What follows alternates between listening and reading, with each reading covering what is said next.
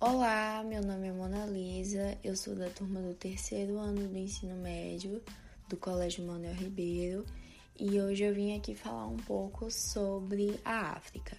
Bem, o continente africano, ele é o terceiro maior continente do mundo e um dos mais populosos também.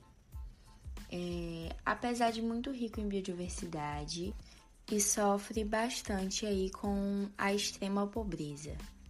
O continente africano, ele ocupa por volta de 20% da área continental do mundo.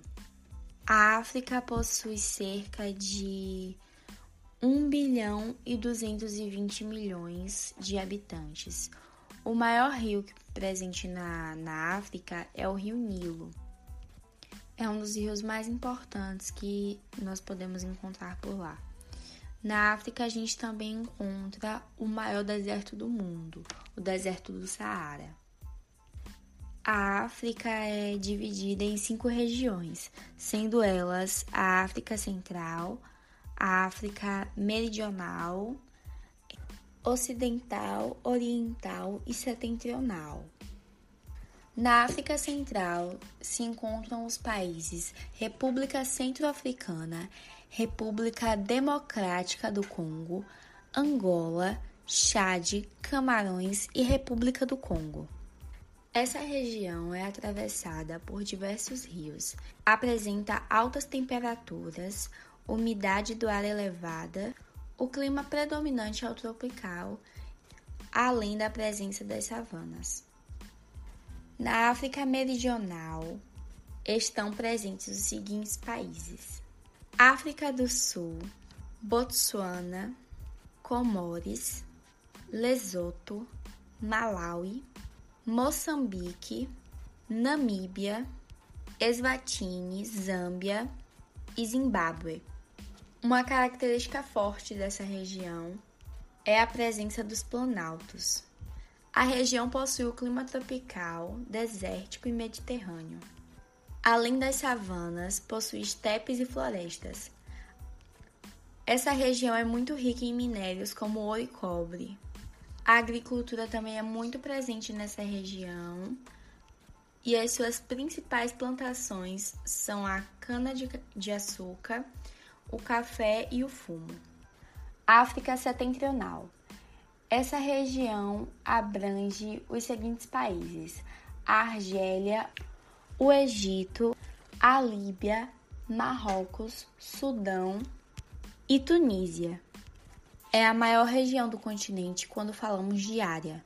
Nessa região há uma grande concentração de minérios, que são voltados para o, para o mercado da exportação, já que a agricultura é muito pouco desenvolvida nessa região. Dentro da África Ocidental ficam os países de Benin, Burkina Faso, Cabo Verde, Costa do Marfim, Gabão, Gâmbia, Gana, Guiné, Guiné-Bissau, Guiné Equatorial, Líbera, Mali, Mauritânia, Niger, Nigéria, Senegal, Serra Leoa, são Tomé e Príncipe e Togo. Fica localizada entre o deserto do Saara e o Golfo da Guiné. A região é caracterizada pelo clima equatorial, sua vegetação pelas savanas e florestas. Nessa área, a agricultura é uma das atividades econômicas praticadas, com destaque para o cultivo da cana-de-açúcar, o cacau e a banana. Na África Oriental, podemos encontrar os países Burundi, Diginote, Eritreia, Etiópia, Quênia, Ruanda, Ilhas de Madagascar, Seychelles, Somália, Tanzânia e Uganda. A África Oriental caracteriza-se pela presença de formações montanhosas, vulcões e lagos. O clima que predomina é o clima tropical, e a vegetação equatorial, savana e estepes. A economia dessa região é baseada na agricultura, através do cultivo do café e do algodão. Essa região possui baixos índices de desenvolvimento e diversos problemas sociais. 21 dentre os 30 países mais pobres do mundo são africanos. Os idiomas mais falados na África, além das mais de mil línguas africanas, são o árabe, o inglês, o francês, o português, o espanhol, entre outros. Olá, meu nome é Laís, eu sou da turma terceiro ano do ensino médio do Colégio Manuel Ribeiro. Eu vou falar um pouquinho sobre os conflitos da África, a população e aspectos culturais. Na década de 1950, a população da África representava 9% da população mundial. Esse índice subiu para 15% em 2010 e o continente atingiu cerca de 1 bilhão de habitantes. As altas taxas de natalidade, aliadas à baixa expectativa de vida, em torno de 53 anos, fazem com que a África apresente uma pirâmide etária com muitas crianças e jovens, base larga, e um reduzido número de idosos, ápice estreito, o que é um reflexo das precárias condições socioeconômicas de muitos países. Passados oito meses do início da pandemia de Covid-19, com a marca de um milhão de pessoas mortas pela doença em todo o mundo e de 33 milhões e 500 mil casos, o continente africano chama atenção por sua relativa baixa taxa de contaminação e morte. Após atingir o pico dos registros na última semana de julho e ter expectativa de se tornar o novo epicentro da pandemia depois das Américas, os casos na África vêm diminuindo desde então. O continente como um todo tem a população de 1 bilhão e 200 milhões de pessoas e registra até o momento cerca de 1 milhão e 500 mil casos de Covid-19, segundo os dados do CDC África. O etnocentrismo e o eurocentrismo nas ciências europeias durante o século XIX são os responsáveis pela concepção das culturas africanas Existem na África cerca de 490 etnias diferentes, muitas delas convivendo dentro de um mesmo país. Só na África do Sul há 11 idiomas e diversos grupos étnicos. Apesar da colonização, a cultura tradicional africana persistiu. Na esfera religiosa, o avanço do cristianismo, sobretudo após a colonização, não foi capaz de eliminar os sistemas de crença tradicionais. Cerca de 20% da, de toda a população africana se declara adepta de alguma religião, com destaque para o islamismo e o cristianismo tradicional. Um aspecto fundamental da cultura tradicional africana é a oralidade. As crenças, os rituais, os costumes, a sabedoria ancestral, tudo isso sempre foi transmitido de geração para geração através da linguagem oral.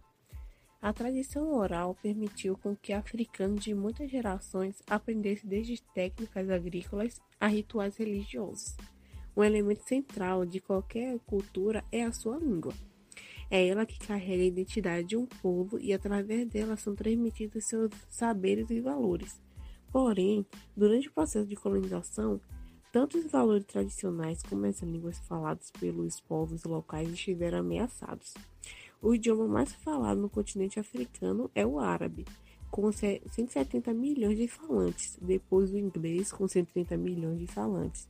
Em terceiro lugar vem o Swahili, idioma falado por 100 milhões de pessoas em países como Ruanda, Quênia, Tanzânia e República Democrática do Congo.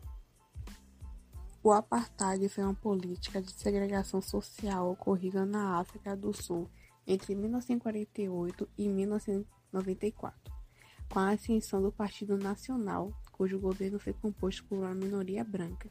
O país foi, foi governado por esta minoria que adotou desde 1948 uma política de segregação racial.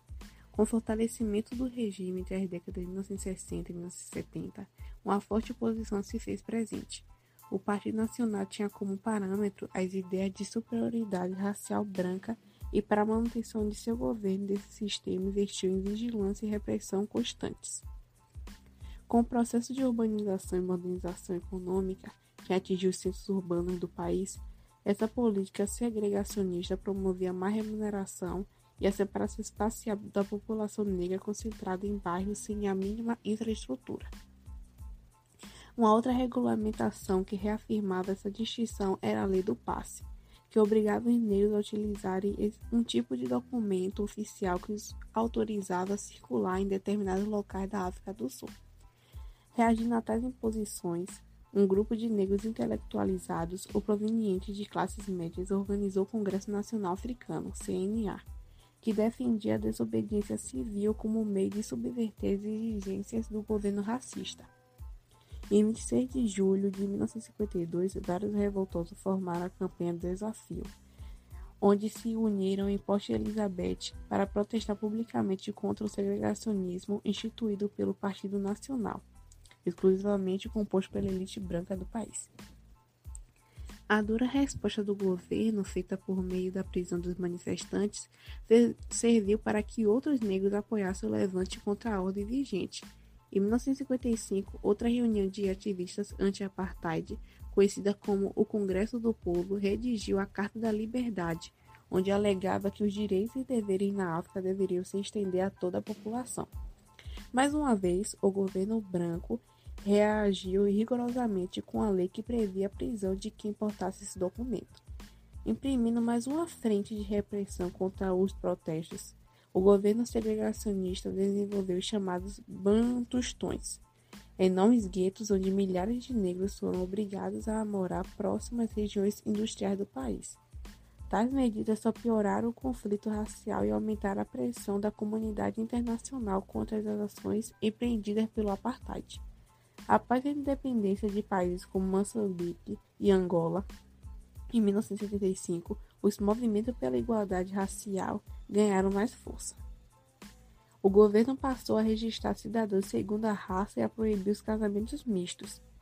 Também confiscou propriedade de negros e obrigou milhares de pessoas a se mudar para áreas reservadas por etnia. A cor da pele passou a definir se a pessoa poderia voltar onde iria estudar, morar, trabalhar e receber tratamento médico, diferenciando lugares e posições de brancos e negros na sociedade. Placas determinavam as áreas para brancos e as áreas para negros, que deveriam obrigatoriamente carregar o cardenete com informações pessoais. O regime de segregação racial iniciou-se no período colonial, a partir das eleições de 1948. Contudo, o apartheid é oficializado através da nova legislação, que passou a classificar e separar os habitantes em grupos raciais como negros, brancos, de cor e indianos. Do ponto de vista ideológico, o apartheid nasceu a partir do conceito de superioridade racial defendido na Europa no século XIX. Já no século XX, o nazismo argumentava pela eliminação das chamadas raças inferiores. Na África do Sul, isso se materializou é, estabelecendo uma hierarquia racial e um labirinto legal de discriminação racial na África do Sul. Após praticamente um século de repressão, o apartheid teve seu fim em 1990 com a saída de Nelson Mandela da prisão. Apesar de todas as leis terem sido revogadas e oficialmente a segregação racial não existe mais, a África do Sul ainda convive atualmente com um cenário de miséria, desigualdade e injustiça social. O regime do apartheid privilegiou, por quase meio século, todo e qualquer interesse da minoria branca do país, o que resultou em completa negligência em relação à maioria da população sul-africana. Ainda que muitas das questões tenham sido resolvidas com a inclusão de negros na política e economia, além de programas sociais de inclusão, o país ainda, encontra, ainda se encontra num contexto atual muito problemático, isso porque a maioria da população pobre negra ainda encontra péssimas condições de vida, sem contar o crescente aumento das desigualdades econômicas, sociais, culturais e até mesmo do desemprego. A Guerra Civil em Ruanda aconteceu entre 1990 e 1994, quando tropas de oposição formada por Tutsis e Hutus moderados iniciaram ataques. A partir de campos de refugiados em Uganda, contra as tropas governamentais do presidente Juvenal no poder desde 1973. O conflito em Ruanda teve desdobramentos graves, como o genocídio, que em cerca de 100 dias foi responsável pela morte de 800 mil Tutsis. A rivalidade entre Hutus e Tutsis passou a ser construída a partir do século XVIII. Tutsis e Hutus eram as etnias majoritárias que habitavam Ruanda, e do ponto de vista cultural possuíam uma, uma série de similaridades, pois compartilhavam em geral as mesmas tradições e falavam o mesmo idioma. O início dessa rivalidade entre essas duas etnias remonta à formação do reino de Ruanda no século XVIII. quando os Tutsis ocuparam cargos governamentais importantes e formaram quase que inteiramente a elite econômica do país. A ampliação dessa hostilidade entre Hutus e Tutsis ocorreu no período neocolonialista, com os domínios alemão e belga. Os primeiros colonizadores europeus a estabelecerem-se na região foram os alemães, a partir da divisão territorial realizada na Conferência de Berlim. Os alemães exerceram seu domínio em parceria com os Tutsis, concedendo-lhes uma série de privilégios na legislação colonial. O conflito tem raízes no século XV, quando os Tutsis invadiram a região, antes dominada pelos Hutus, instaurando uma monarquia. Os belgas ocuparam Ruanda em 1918 e transformaram os Tutsis na elite local. Em 1959, eclodiu a primeira Revolução Hutu contra o domínio Tutsi. Em 1962, o país ficou independente sob o governo Hutu. Os Tutsis fugiram para países vizinhos. Juvenal tomou o poder dos próprios Hutus em 1973. A assinatura do cessar-fogo irritou os grupos de extremistas Hutus que passaram a acusar o presidente de traição. Esse breve período de paz ficou marcado pelo evidente clima de tensão no país, com o poder ruto disseminando discurso de ódio e incentivando a população ruto a armar-se. Foi registrado nessa época o desenvolvimento de inúmeras milícias populares que se armavam de todas as maneiras possíveis. Essa situação de tensão em Ruanda foi registrada também em estudos conduzidos por entidades humanitárias, que concluíram que o país estava sob evidente risco de retornar ao conflito. Além disso, constatou-se que as milícias estavam armando-se e que, portanto, representavam um grande risco. Em 6 de abril de 1994, o presidente voltou da Tanzânia quando seu avião foi atacado nas proximidades do aeroporto de Kigali, capital de Ruanda. Como resultado desse incidente, no qual todos os tripulantes morreram, o poder Hutu imediatamente acusou os Tutsis de terem realizado o ataque contra o presidente. Isso foi utilizado como pretexto para retomar o conflito e incitar a população Hutu a promover ataques contra a população Tutsi. Os 100 dias seguintes à morte do presidente foram marcados pelo terror. Os extremistas Hutus tomaram o poder e promoveram um grande genocídio no país. Os Hutus, armados principalmente com facões, realizaram grande perseguição contra os Tutsis e efetuaram grandes massacres por toda a Ruanda. Nesse período, estima-se que cerca de 800 mil Tutsis tenham sido mortos. Por todo o país, estradas foram fechadas por milícias, e todos que passavam por elas deveriam mostrar suas identidades, que registravam a etnia. Além disso, vilas foram atacadas e arrasadas por tropas rutas e muitas das vezes o governo Hutu fornecia as informações para localizar Tutsis com o objetivo de matá-los. Durante esse período, não houve nenhum tipo de mobilização internacional para impedir o genocídio em curso. O massacre promovido pelos Hutus somente foi interrompido quando a FPR conseguiu conquistar Kigali, destituindo os extremistas do poder de Ruanda. Após isso, ainda foram registrados ataques contra Hutus em represália, contabilizando-se o número de Hutus mortos em torno de 60 mil. Calcula-se ainda que cerca de um milhão de pessoas tenham morrido em 1990 até 1994. O governo instalado pela FPR proibiu as divisões étnicas do, no país após o genocídio ruandês. Apesar das melhorias gerais registradas na segurança dos campos e nas condições de vida em meados de 1995, existiam poucas perspectivas imediatas de se encontrar uma solução para o problema dos refugiados.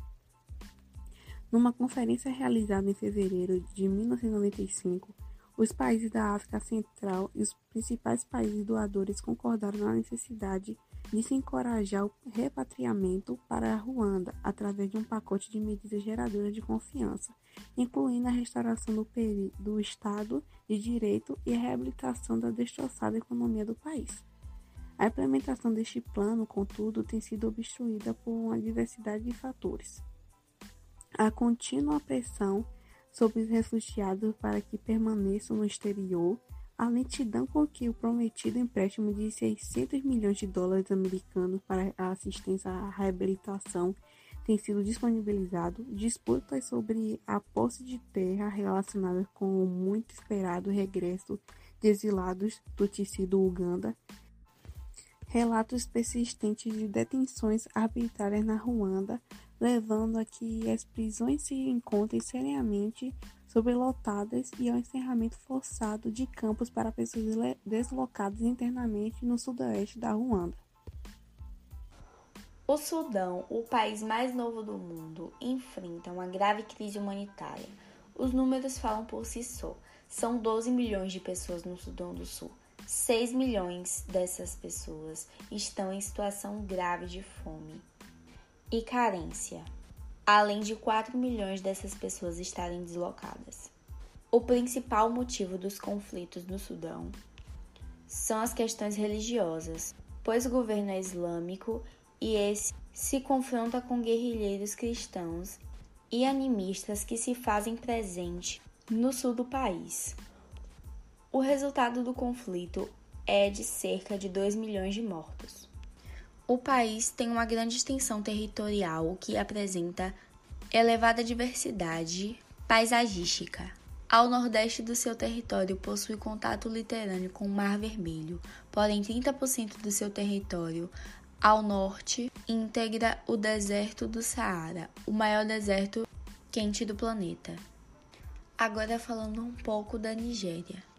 A Nigéria é um país que, como muitos outros da África, possui grande percentual de violência religiosa, o que ocasiona conflitos entre muçulmanos e cristãos na Nigéria moderna. O país se divide entre o islamismo e o cristianismo.